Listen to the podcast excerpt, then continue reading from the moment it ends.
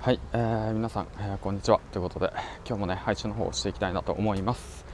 昨日ね頭痛くて配信しなかったんですけど今日はね頭痛くても配信したいと思います。この番組は池原無料メルマガのスポンサーの提供でお送りします。はいということでねもう7月も終わりを迎えようとしてるのかな。早いな。ほんと早い。もうあと5ヶ月で1年終わりだよ。そんなこんなでね、えーと、無職になって、えーと、2ヶ月経とうとしております。はい、でまあ、えーと、今日のお話なんだけど今日はねなんと web デザインとプログラミングかな？の方でねフリーランスとして6年かな、はい、飯を食ってる方のねお話を聞けたのでそちらをねちょっと、うん、聞いた感想を話していくと同時にフリーランスとねあとはまあ会社員勤めのメリットデメリット。まあ、あとね合う合わないっていうものもねなんか最近ねすごくなんか感じてきたので、うん、仕事を辞めてね、うん、感じることがあったのでその辺も踏まえてね話していけたらいいかなと思います。まあだからなんだろうなこれからうん自分でねスキル見つけて食っていくぞとかさ、うん、って思ってる方のね参考になればいいかなと思います、うん、まあ過去の自分にね伝えるような形で話していけたらいいかなって思うんでゆっくり時間ある方はね聞いていってもらえたら嬉しいかなって思います。はいということでピーポーピーポーうるさいけど話していきたいなと思います。でまあ今日なんだけどえっ、とねまあ今僕ね web デザインプログラミングのねことをね学ぼうと思って、えーと、ゼロからね学んでいるわけなんですけどうん。えっとで今日ね、え、フリーランスとして活動している方のね講話っていうことでね話を聞きました、うん、でそのことについてねまず最初に話していきたいなと思います。はい。まあその方はねウェブデザインの方でねホームページ制作という形でえー、っと飯を食ってるっていう方なんですけど、まあ、以前にもね実はウェブ制作でね、あのー、飯を食ってる方、うん、あの杉兄さんっていう方のねお話を聞いたんですけどそれとはまた別で話をね聞くきっかけがあったのでそちらの方話聞きました、うん、でまあそのやはりねその人それぞれだなっていうのが話を聞いたあと一番の感想ですね、うん、その人のスキルだとか経験だとか体験だとか能力がね、うん、まあその仕事に直結してるなっていうのはね感じました。まあなぜそう思ったのかっていうと、まあ、やっぱり一人一人環境も違うし能力も違うしさ得意不得意も違うわけだからそういったのでね全く同じことがねあのできるのかって言われたらそれ多分結構厳しいと思うんですよね、うん、いやだって案件もさあのー、まあ一つ一つの会社からね大きい仕事をもらったって言っていう人もいればその会社がねまたその案件をね、あの、誰かに振るってことないかもしれないじゃないですか。まあ分かんないけどその時その時のタイミングだとかそういうものがね必要だからだから何て言うんだろうなそのやっぱ運も必要だし人脈も必要だなっていうのをね強く思いましたね。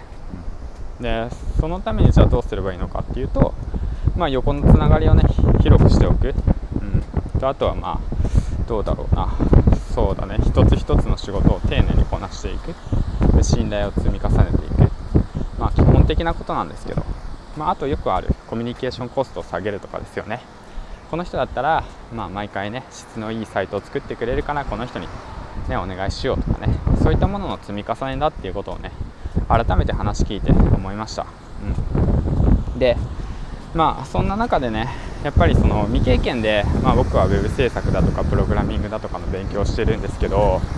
やっぱりね改めて未経験でねフリーランスになるのってね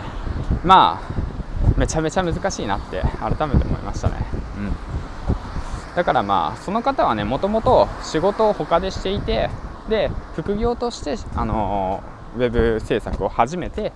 で2年3年と実務を積んででその後に、えーと、ウェブ制作の、えーと、学校に通ってでそれを卒業してから、えーと案件をそこからもらいつつ幅を広げていったっていう形なんですよね。ですからなんだろう最初からウェブ制作で飯を食ってたってわけじゃないんですよ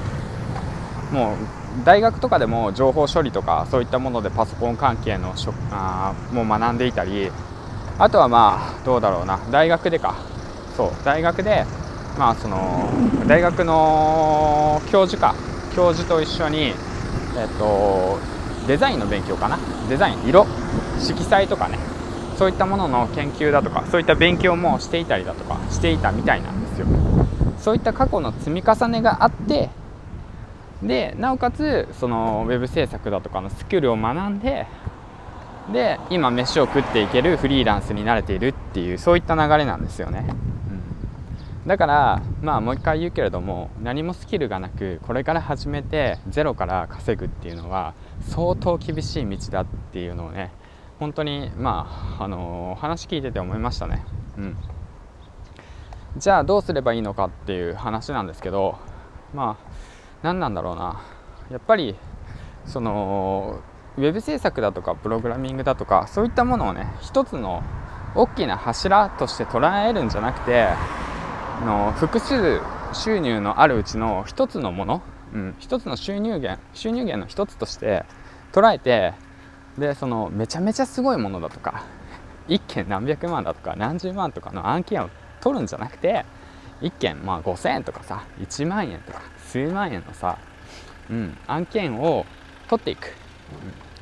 うん、それでコツコツスキルを積み上げていく。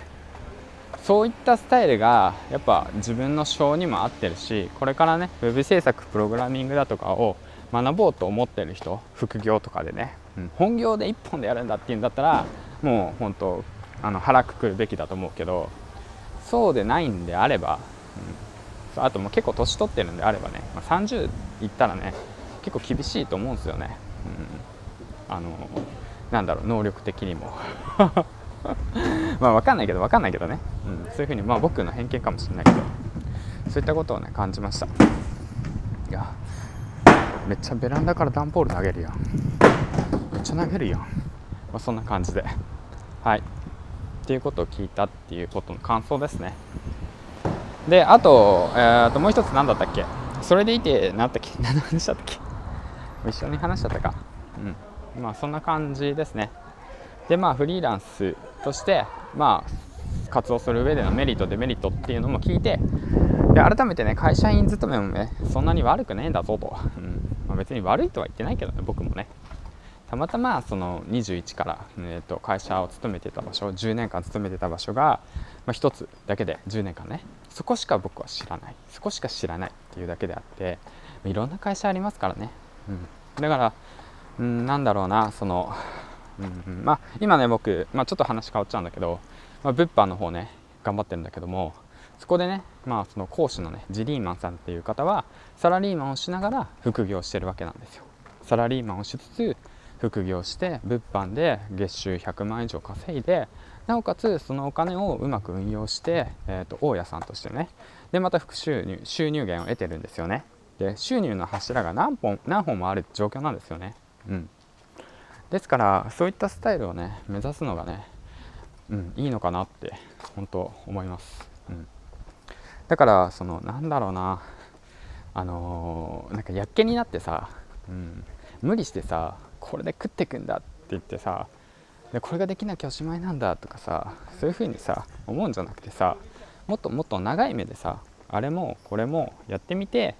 でこれで、えー、じゃあ例えばじゃあウェブ制作で5万円月稼げる、ね、スキルを手に入れたやったねと、うん、で物販でじゃあ10万円稼げるスキル手に入れたやったねと。15万円だねと。じゃあサラリーマンで、えー、っとまあ月20万円、うん、稼げたらコンスタントにね、うん、そしたら35万円稼げんじゃんと。でサラリーマンしながらだと安定してるし。で副業の稼ぐスキルもね身についてきてるわけだから今こうやってね本当に1年半前より全然身についてます。びっくりするぐらい、うん、だからそういったものをね生かしてで幅広くね広い目で活動していけばいいんだなっていうのをね、まあ、今日話を聞いてなんか気づきました。はい。ということで以上、えー、っとちょっと元気になりました。じゃあ明日も頑張っていきましょう。銀ちゃんでした。バイバイ。